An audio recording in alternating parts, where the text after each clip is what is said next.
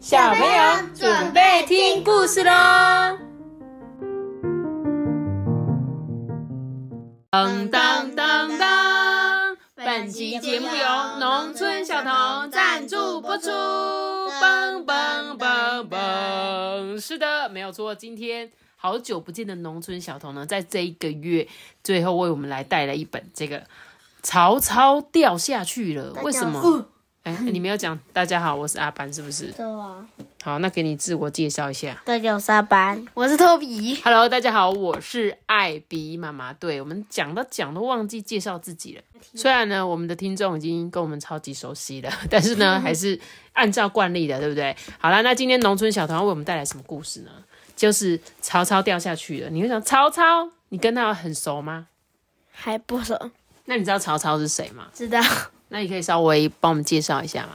就是那个他自己有七十八十万人，百万大军。对，然后就忘记是哪一国，然后把他四十万人这样杀掉了，然后曹操就怕了，然后他就跑走了。真的？你怎么会有听过这个故事？那个陈光爸爸跟我们讲的。啊，很棒哎！原来你有点小小小知识，这样子很棒。阿班，你进步了哦，很很厉害哦。那托比呢？你印象中的曹操，你就在哪里看过他？三国志啊，三国志，三国演义也算吗？有是一样的东西吗？对，基本上是一样的。我记得好像他们还是有一点点不一样，对不对？差不多。好，那其实今天这本故事呢，它有一个比较特别，想要告诉你们的，其实就是我们每次去庙里，你有没有发现，在庙的一些屋顶上面啊、墙壁上面，都会有一些。像是福禄寿啊这种人偶，还是一些龙啊、一些鸟的这种造型。那那些东西是什么做的呢？分成两种，一种叫做胶纸陶，然后另外一种呢就叫做剪年。而这本故事书呢，就是要来讲这个剪年的故事，好不好？那我们你可能现在在听的时候想说啊，什么是剪年？剪年听不懂，没关系，听完故事我就会好好告诉你这个到底是什么东西。那我们就先听故事，好不好？他说：“摇摇摇，摇摇摇，在清晨时分呢，一阵天摇地动。那那，在这屋顶上面的曹操啊，就这样被摇的快要从这个屋顶上掉下来。而旁边这个是谁呢？这个呢，其实是对，你怎么知道？就看外表哦，你有看外表哦，你看得出来张飞长什么样子？没有错。他说呢，这个妈祖庙的屋顶啊，变成了一个大号的溜滑梯。”曹操呢，就一路这样子呼往下溜了，而张飞啊，就在那边喊啊：“快啊！哎，你们谁谁来救曹操啊？”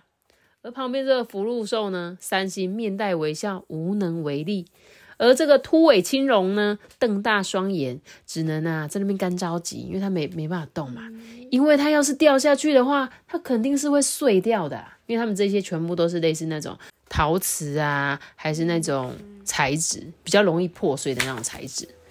而张飞啊，喉咙都快要喊到破掉了，都要喊破喉咙，破喉咙，破喉咙，谁要来救我啊？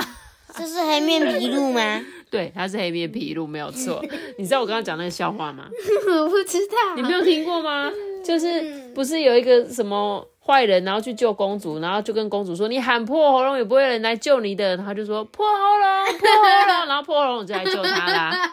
你们没听过这个笑话吗？有啦，好像有。跟这个故事没关系。他说呢，张飞啊，喉咙都快喊破了。他说：“快点啊，谁来救曹操啊？”这时候空中有一道黑影降下来，我我来救曹操，是黑面琵鹭小五哎，小五飞的虽然很快。但想要救曹操呢，却有点来不及呀！就在他要降落的时候，突然刮起了一阵飓风。糟糕，糟糕，不妙了！这个风太大，张飞呀也站不稳了，被这风一推，他也在屋顶上面溜滑梯了。哎，哇哇哇！刚刚一个掉了，现在是两个。张飞回过神啊，发现自己卡在屋檐上面，还有一张大白脸黏着他。嗯，那个是曹操。嗯，哎呀，张飞，你走开啦！曹操，你才离我远一点吧！这屋顶太太急了。大地呢又摇了一下，他们真的掉下去了啦！他们就从屋顶掉下去，你有注意看吗？他先掉到这里，而且这个是一个俯视的角度哦。他掉到了树丛，弹到了这个太阳太阳伞，一弹之后呢，这个下面是鹅啊尖的地方，哎，大铁锅，哎。他说他们快要掉下去的时候，突然有一只尖齿挥了出来，结果他们就哇啦哇啦哇啦又飞了出去。继续哦，结果他们还穿越海绵宝宝的气球。嗯，你看，你可以现在可以想象那个俯视的角度，它是从那个很高空的地方跳下来，掉下来之后呢，弹到这里，弹到这里，又弹到这里，结果呢，他们还弹过这个气球之后呢，飞过金纸阿妈的摊子，掉进一个小女孩的书包里。这小女孩呢，有大大的眼睛，小小的手掌，她是小花。小花她不认识张飞跟曹操，她呢就走提着她的书包，赶快跑回家。她一跑回家呢，就说：“阿公，妈祖庙屋顶的娃娃掉下来了。”哎，阿公看一看书包，看一看屋顶，啊啊，庙顶的张飞跟曹操啊，怎么掉下来了？就在这个时候呢，这个庙里前面啊，有那个进香团来了啦。进香团。对啊，进香团啊，是全部都是进香哦，不是那个进香啊，你是说小叮当的进香哦？不是啦，进香团就是有点像是他们有一群人，大家相约呢要去这个庙里拜拜这样子啦。对啦，这个庙前呢就鞭炮声响彻云霄，有千里眼啊、顺风耳啊，后头呢是妈祖婆婆的神教，然后呢还有北管团呐、弟子戏呀，拿着三角旗的善男信女全部都来了。在庙前面的小贩啊，是忙着做生意嘛，这边架油锅、点瓦斯，摆一些平安饰品，也卖花生跟玉米啊。小花呢，跟在阿公的身边啊，书包里面探出头来的是张飞跟曹操。哎，那个那个游行里面是不是有你？哪一个里面？就是进香团哦。对，我之前真的有去走过这个进香，我们是走彰化南窑公妈祖的进香团，真的。真的，我觉得有机会要去走，而且这本故事去的地方，真的就是我有去的地方哎。咪咪咪，我跟你讲啊，这个里面的小花刚好就是我们生活课里面有一个人也叫小花 哦，这么巧是不是？小花也算是蔡奇安米啦，好不好？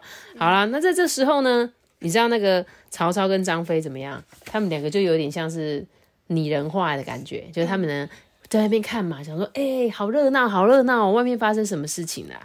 这锵锵锵，咚咚咚，铜锣大鼓啊，好不威风哎！咻咻咻，满地花火，真的好热闹哦。张飞呢，站在书包里啊，忍不住大叫说：“哎，曹操，你看那一条龙多好看呐！”而曹操呢，他比较喜欢武士。哎，张飞，他们舞的啊更好哎。为什么是好不威风？好不威风，就是你们应该有学过啊？没有，有啦，就是好快乐，就是哇，我真是好不快乐啊！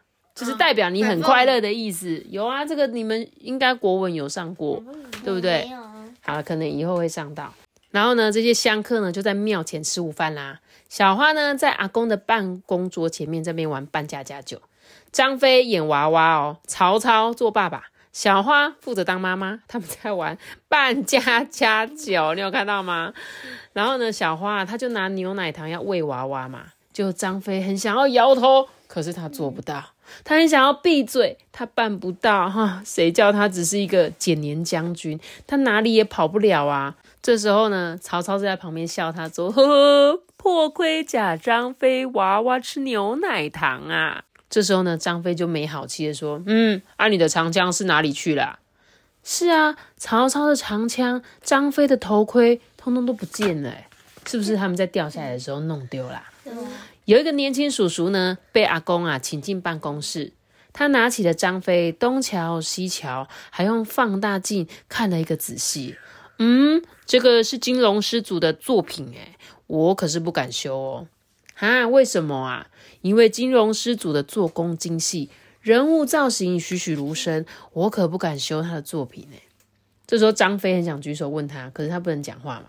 幸好呢，小花举手说：“叔叔。”那有谁可以修好我的娃娃？呃，我可以问问看我的师公啦，他是金融的大子弟哦。所以啊，原来小花有发现他手中的这两个娃娃有少一些东西，对不对？而阿公啊，就是叫人家来帮他修理的。所以呢，这个年轻人应该也是在专门维修这个的。而这两个娃娃比较特别的，他是一个很有名的师傅做的，所以他才说他不敢要修这个东西，因为他怕把它修坏了这样。所以呢，他们怎么样？决定要去找这个金龙师傅，就是原本做这个陶的徒弟来帮他修。在太阳下山之前呢，年轻叔叔啊扶着一位老爷爷进来了。老爷爷呢就摸了摸这个曹操，再看了看张飞。哎呀，没错没错，这个是我的师傅做的。假矛跟杠锤呢，这种绝技啊，只有他会。这个假毛跟杠锤啊，他说这个是一种剪年的特殊功法哦，特别呢会用在人物衣服啊装饰非常非常细微的功法。而杠锤呢是将瓷片剪成火柴棒状，假毛呢则是剪成细毛状。天哪，杠锤是把瓷片剪成火柴棒状，你知道火柴有多小吗？不是，我知道，就是这么些，很细。你你你们是不是没看过火柴？有有哈。那你知道火柴多细对不对？知道，对，所以他说他要把杠水就是把瓷片剪成火柴棒，哎，就是像像棉花棒那么细，棉花棒中间那么细。对对对对，就差不多那么细。然后他你可以想象可以把瓷片变成那么细嘛，所以代表是非常细致的手法，对不对？然后他说呢。这种绝技啊，只有他师傅才会嘛，所以他看一看就确定说这个一定是他师傅做了。他说啊，在我二十岁那一年啊，跟着师傅全省啊各地做剪年，师傅做的话很细很难，要慢慢的磨。他呢做杠锤，要把瓷片啊剪成火柴棒。哎，小花呢就忍不住问啊，哈，火柴棒那不是一不小心就会断了？老爷爷笑着点点头啊，对呀，我的师傅一天最多剪出十来根。你们看张飞身上这些盔甲用了多少根？小花梯呢，急急忙忙把张飞摆好。原来张飞的战袍这么宝贝耶，要是被他弄坏，可就糟糕啦。那时候呢，台湾都没有一些好的瓷片啊。村里的人知道消息之后，就会全部都把家里的一些碗盘、瓷花瓶搬出来，就让师傅这样挑选呢。小花就很好奇啊，哈，碗盘跟花瓶，因为呢，碗盘啊才有好的瓷片啊。张飞身上的战袍啊，就是用一块青花瓷盘拼出来的哦。哇，张飞心里就想，哦，原来是这样啊。我这一身战袍啊，原来是一块盘子啊！而这个老爷爷又继续说：“我的师傅啊，是一个很厉害的人物。曹操的大白脸呢，张飞的大花脸啊，都是师傅呢用灰泥捏塑涂色。别的师傅呢，他们是倒灰泥，一天那个泥就变硬了。而这个金龙师的灰泥啊，过了三天再拿来用，还可以再上色哦。”所以，因为他在调制的过程有比较细心，所以让他不会在一天之内就变硬，他可以放三天都还能用。这样，年轻叔叔就觉得说：“哇，真厉害诶。而呢，他说武将身上的盔甲，一般人是用一些碗那边乱拼一拼而已，但是金龙师不是哦，他是用铁剪一根一根的剪，剪完了再修，光做一个张飞就要一个月。阿公就摇摇头，啊，安尼这一间庙唔得爱三五当啊，就是一间庙，要是把这一些那些人物做完，不就都要花个三五年啊？他说现在请人家建一个庙，一年他都嫌久嘞。这时候老爷爷就叹口气呀，唉，这样子啊就不完美了，因为怎样慢工出细活嘛，你慢慢做出来东西才会细致啊。可是现在的人怎么样，都想要说快点快点，赶快帮我盖好，我要赶快用了。那他哪有办法在那边让他慢慢做，对不对？嗯，这个爷爷呢，他说提到张飞，他就说，比如说这个张飞呀，张飞呢喝断长板桥，阻止曹操百万雄军。你看他有多英武，不是那个鹦鹉哦，是 是很有很英雄像英雄的这样子的感觉。这样，他说师傅在做他的时候呢，让张这个张飞的眼睛瞪得很大。一副可以吓退百万雄军的样子，这样呢才能吓跑曹操啊！哎，所以，所以真的，他们是，他是他们两个是互相对打的状态，哎，对啊，那你帮我解释一下好不好？是曹操跟不是啊不是啊，刘备跟关羽跟张飞是一对，然后曹操是另外一边的啊。哦，所以他们两个真的是对手哎，对不对？这时候呢，张飞就很得意啊，他就跑去跟那个曹操就说：“哈哈，原来你是被我吓跑的哦！虽然你有百万大军，但是我眼睛瞪瞪大，你就被我吓跑这样。”而老爷爷呢，他指着曹操啊，曹操呢这个统领的百万大军。志得意满。他可没想到前头有一个黑脸胖将军在等着他。这师傅呢，就抓住这两个人要决战的前一刻，这样才美啊！美呀，是需要时间磨出来的。所以为什么他把那个张飞的眼睛做那么大，就是他想要让他瞪住他这样。而曹操呢，他也是要很得意的样子，要上前打战的这样。哇！所以呢，这个张飞他终于明白，他说：“难怪啊，我们会站在这里。”他终于明白自己干嘛要站在这个桥头上了。曹操就笑他：“嗨，果然是个笨笨的张飞，有勇无谋啊！” 张飞就说：“嘿，别忘了哦，我在长板桥可是吓跑了你的百万大军呐，真是个没胆的曹操。”小花呢就拉拉这个老爷爷的袖子啊，就问他说：“老爷爷，你能修好他们吗？”爷爷说：“你看我都几岁啦。”还能爬高钻低到庙的屋顶上面去做剪年吗？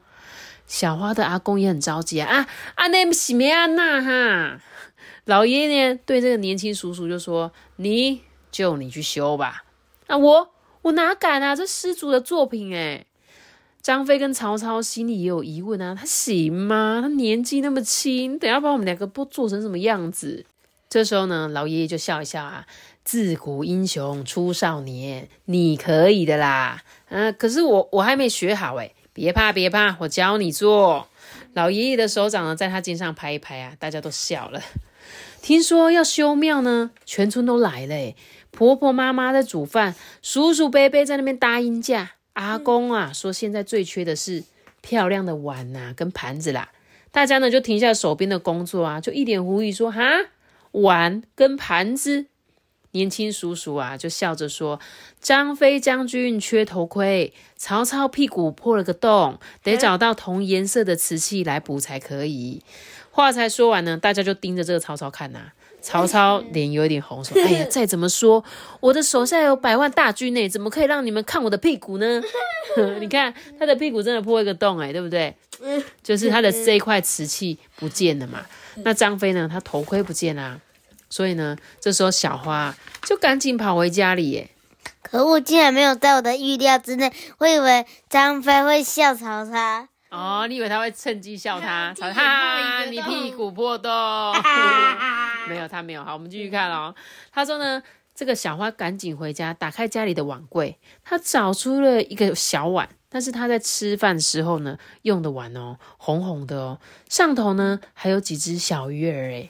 妈妈就问他说：“哎，你是要去哪？”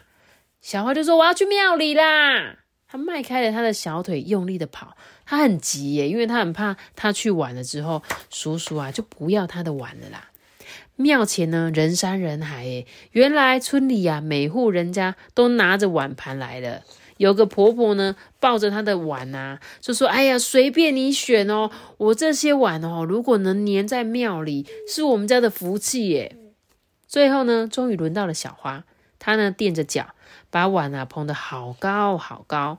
年轻叔叔看了一眼，咦了一声的说：“哈，太好了啦，我们曹操有裤子穿啦！” 听到这一句话呢，小花跟张飞都笑了。然后听了这句话，曹操的脸又红了。没错，你看小花找了一块这个背后有这个小金鱼的碗呢，然后他就是想要把这一块红色的地方。把它敲下来，粘在这个曹操的裤子上。这种平碗只有中间有一点点凹的，可以拿来吃干贝。干贝。对，为什么是干贝？干贝不是用盘子吃就可以，或者是用筷子夹就可以了吗？不知道。哎，所以呢，故事哎是，不是那种很高级的干贝都会用一个大盘子，然后旁边全部都是平的，就中间有凹一个洞，然后用那种装扮干贝吗？对啊。谁在跟你们聊干贝的事情？我在跟你们讲他在做这个剪年的故事，你们跟我聊干贝干嘛？好，我跟你讲，你们就想说，哎，故事还有吗？故事结束了，因为最后最后呢，那个叔叔呢，他选了小花的。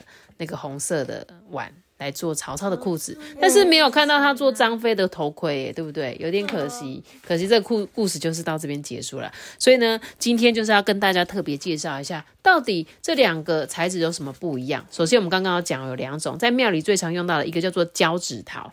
胶纸陶它其实它材料呢是陶土做的。那通常呢，他们会先把陶土啊捏成玩偶之后，放在阴凉处。等到它有点半干的时候呢，掏空它中间的那个内部，因为这样才可以避免在烧的时候会裂开。那等到它完全干燥之后呢，才会进行第一次烧制哦。之后呢，才会上一些有颜色的釉料。而我们今天讲的故事中的这个碱黏，它的材料其实是灰泥，现在呢我们称作水泥呐。还有就是我们刚刚说的那些碗瓷片，就是我们在吃饭时候用的这些碗瓷。那首先呢，这个简年的做法是先将石灰啊、糯米、黑糖、麻绒跟水啊这些打成灰泥，之后呢，他们用先用铁丝。做出一些这个玩偶的造型之后，把这个东西把灰泥捏捏捏捏塑形，塑形完之后呢，剪裁，这个时候就出现剪刀，有点像你们有玩过那个撕画撕贴画，对不对？嗯，撕贴画是什么？就是你们不是会用色纸撕撕撕，然后把它贴贴贴贴贴，然后拼成一幅画吗？呃，有吧？有有啦，有啦。然后这个剪呢，它也是类似哦，它就是去剪一些碗池上面的花纹，把它贴在这个玩偶的身上，这样子。大家如果很有兴趣的话，你们真的可以去查一下剪年，因为我自己呢看完这本故事书之后，我就去上网查说，哎，剪年到底是什么？因为我以前在庙里的时候，从来都没有认真去注意过。那我们今天这本故事书呢，就是在跟大家介绍这个胶纸桃跟剪年。然后呢，在这个地方呢，在我们台湾有个地方是专门在做这个剪黏的艺术的，有一个剪黏艺术村。你们知道在哪里吗？不知道，要猜猜看吗？你觉得会是在北部、中部还是南部？好了，南部。对，它是在南部。它其实呢，这个地方是在嘉义县的新港乡板头社区，同时呢，它也是南笨港休闲农业社区里面哦。因为这边有一个很有名，叫做新港奉天空奉天宫啦。这个地方也是我上次说我去走那个绕境的时候有走到的地方。我原本还以为是台南呢，没有是在嘉。我觉得应该可能也有，我不确定，但是可能有一些师傅可能都会遍布各地。但今天我们讲的这个节年艺术村的位置。它是在嘉义，因为我对台南的印象，一那个海港附近那个老街的鱿鱼很好吃，然后第二个就是有很多甜甜的东西，很好很好吃，很好。第要第三个都是有很多庙。很多庙哦，所以你觉得因为那边很多庙，所以应该会有很多这种师傅，对不对？对。好，我就或许应该也有。好，那我就继续跟你们介绍哦。这个新港奉天宫呢，它是因为这个地方呢有很多宫庙，所以呢常常需要很多的装置艺术，所以就像绘本我们有提到一些曹操啊、张飞啊，所以呢才会有很多很多的工匠师就聚集在这里，他们就用剪黏啊、胶纸陶这些技术来修建宫庙，也是因为呢这边有很难得的特色啦，所以居民啊就共。同用这个工艺文化建造他们的社区，所以在板头这个处处都可以看到很多的剪黏啊、胶纸陶的造景，因此啊，板头社区就有这个剪黏艺术村的美名了哦。那我跟你讲，我就有空真的就可以去到这个板头社区，因为这边除了到可以看这个剪黏艺术之外，还有很多很好玩的景点。那假设我问你一下好了，你们觉得你们来到农村，你会想要玩什么？农村小偷，你要玩农村小偷本人吗？对，他不可以玩好吗？我想把他玩到神奇。他他是一个可爱的角色，你不要玩农村小偷好吗？他托比，我问问你，假设是你，你到农村会想玩什么？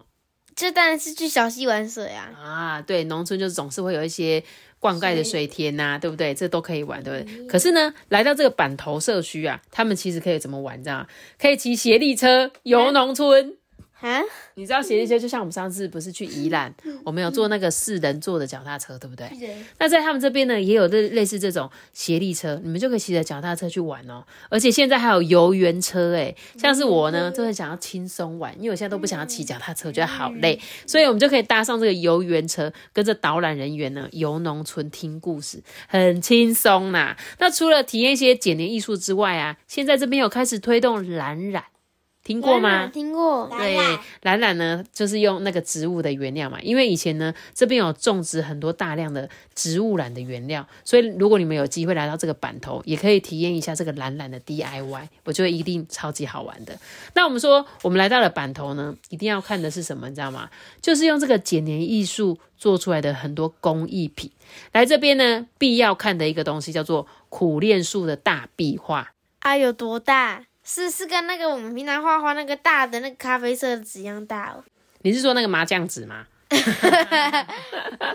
打麻将的那个正方形很大，没有，我跟你讲，比那个还要大啦。平常呢，我们画画的是用纸，对不对？但是在这个这边的居民呢，他们是在河堤上面做一个很大很大的剪黏艺术。哎，这个作品呢，就叫做苦练树哦。作品呢，呈现出那种春天开花、夏天绿叶、秋天结果以及冬天枯枝的美感。那也是因为这边的地形跟气候的关系，一般植物呢都很不容易生长，就只有苦练树才经得起夏季的艳阳、冬天的寒冷，非常具有坚韧不拔的在地精神。所以苦练树呢，它不苦啦，它是在提醒我们要加油啦。那我这边跟大家补充一个小知识，就是苦练树呢，就像我们之前说的，因为它的声音听起来好像有点谐音嘛，就说哦很可怜这样，很苦练就可怜这样。因此呢，像我们的汉人的住宅院并不会种这种苦练树，然后呢，反而会把它除掉。可是其实呢，在苦练树在台东的卑南族他们那边呢，是在祭师们呢在商家除秽的时候，他们就用苦练花，然后用手指呢划过他们的皮头。鼻头啦，然后祈求新的一年会带来一些好运。而阿美族人呢，他们则是以每年开花，就是当做春天到来的指标。而且呢，而且还有这个苦练树的苦练树。就是苦，你知道那个素吗？什么什么酵素的那个 苦楝素呢？它其实有高效杀虫剂，可以防止一百多种的昆虫 跟那些树种、叶藻跟线虫。哎，所以呢，其实苦楝树是一个很棒的植物啦。因为呢，他说在他们这个地区，因为这个季节的关系，所以反而苦楝树在这边长得非常非常很好。就叫大家怎样坚韧不拔，我们要加油加油加油这样。那刚刚呢，我们有提到的板头村呢，它就是在南笨港的休闲农业区里面。阿爸，你会不会觉得很奇怪？为什么呢？要叫做南笨港呢？对啊，感觉怪怪的。然后这里的人是不是都笨笨的？那哎，没有礼貌，不是不是，千万不可以说人家笨笨的好吗？没有礼貌。他说你绝对想不到啦。现在呢，这个悠闲恬静的农村啊，以前居然是紧邻着海口的河港城市，诶，是嘉南平原呢重要的货物集散地跟吞吐港，就是你现在看到的地方。旁边都没有水哦，但是在以前它其实是有一个港口的。然后这边呢有一条河，就叫做笨港溪污水。但是因为它太泛滥了，所以他就把这个笨港啊一分为二，变成南笨港跟北笨港。那南笨港除了我们刚刚讲到那个板头村之外呢，又包括那个南港村、共和村，他们就由这三个村庄呢共同组成的。那村民呢为了推动南笨港这一带的休闲农业发展，然后创造更多一些观光啊文化的产值，所以才成立这个南笨港的休闲农。业区啊，所以呢，如果你们有机会假日呢，不知道去哪里玩，你就可以到这个南笨港的休闲农业区里面，除了体验一些农村的生活之外，还有你可以怎样看看我们刚刚说的那个剪年艺术。今天呢，讲完这个故事之后，我现在去到庙里看到那些。那些陶瓷啊、胶纸陶啊，还是剪年这个作品，我都会在那边看很久。因为想说，哎，如果他这个作品是剪年的话，应该可以看到一些我小时候吃饭的那种花纹啊，或比较特色碗盘这样。也希望小朋友呢，今天利用这一本故事书，也可以得到更多这种小小小小知识。你也知道，我们就是想要带给你们一些地方文化啊，所以呢，希望你们听了我们节目之后，有。更认识哎，我们这个现在算是文化遗产了。我觉得应该现在在做这个的师傅应该非常非常的少，所以大家要更珍惜这些资源。有空呢，记得要去这个板头这边去玩玩，好不好？还再记得再推荐一次，好不好？那个地方叫什么？南笨港休闲农业区。是的，那我们再一次谢谢农村小童带我们认识这个小知识。好啦，那我们今天的故事呢就讲到这边哦。那在故事结束之前呢，我来念一则留言。这是呢，来自燕伟小朋友的。他说呢，我非常喜欢艾比妈妈说故事，几乎全部的故事都有听，好厉害哦！谢谢艾比妈妈，让我有这么多听故事的快乐时光。希望呢，我直排轮比赛会有好成绩，上课会乖乖听老师的话。那今天呢，是他的八岁生日，希望艾比妈妈呢。能帮我唱生日快乐歌，祝我生日快乐，谢谢艾比妈妈。我们呢，先一起来祝福我们的燕尾小朋友生日快乐！哇塞，你要去参加直排轮比赛哦，不晓得你是不是能够顺利。获得很好的成绩呢？其实我不敢说冠军的原因是什么样，我觉得我很怕说要叫你得冠军，压力会很大，所以呢，我都尽量跟小朋友说，只要尽力就好了。今天呢，名次不管几名，我呢觉得都没关系，只要你每一场比赛都用尽全力来比，你就是最棒的。你只要去参加比赛这件事情，我都觉得很赞。然后呢，当然是希望呢，你可以得到很好很好的成绩啦。那你有听过那个国王的鸡蛋的那一本吗？就是那个我们讲的第一本那一个。哦，你讲那个也太久远了，对，不晓得不晓得燕尾小朋友，你听了这么多故事，有没有听过刚刚托比说的那一本呢？就是我们上传的第一本故事。然后非常谢谢你很喜欢听我们的故事啊，老实说，全部要听完真的很厉害，你知道吗？要是他一天听一本，他要听三年呢。对啊，对不对？我们现在故事其实已经快接近一千本了，好惊人哦！我在那时候跟托比说，哎，讲到一千集就不要录了之类的。接下来会怎么样？我不知道。但是呢，今天的重点是我们来祝福燕尾小朋友生日快乐，也希望呢你可以健康开心的长大。啊，祝你平平安。健健康康，快快乐乐，好吗？谢谢你喜欢我们的故事。那最后呢，我们就一起为你唱，祝你生日快乐！不客气，祝福你比赛顺利哦，不要紧张哦。大家，我们今天的故事就讲到这里喽。记得留下可爱小红的，谢谢你们这个支持，我们家里那个。想要留言的话，可以到 IG 爱比妈妈说故事私讯我。大家拜拜。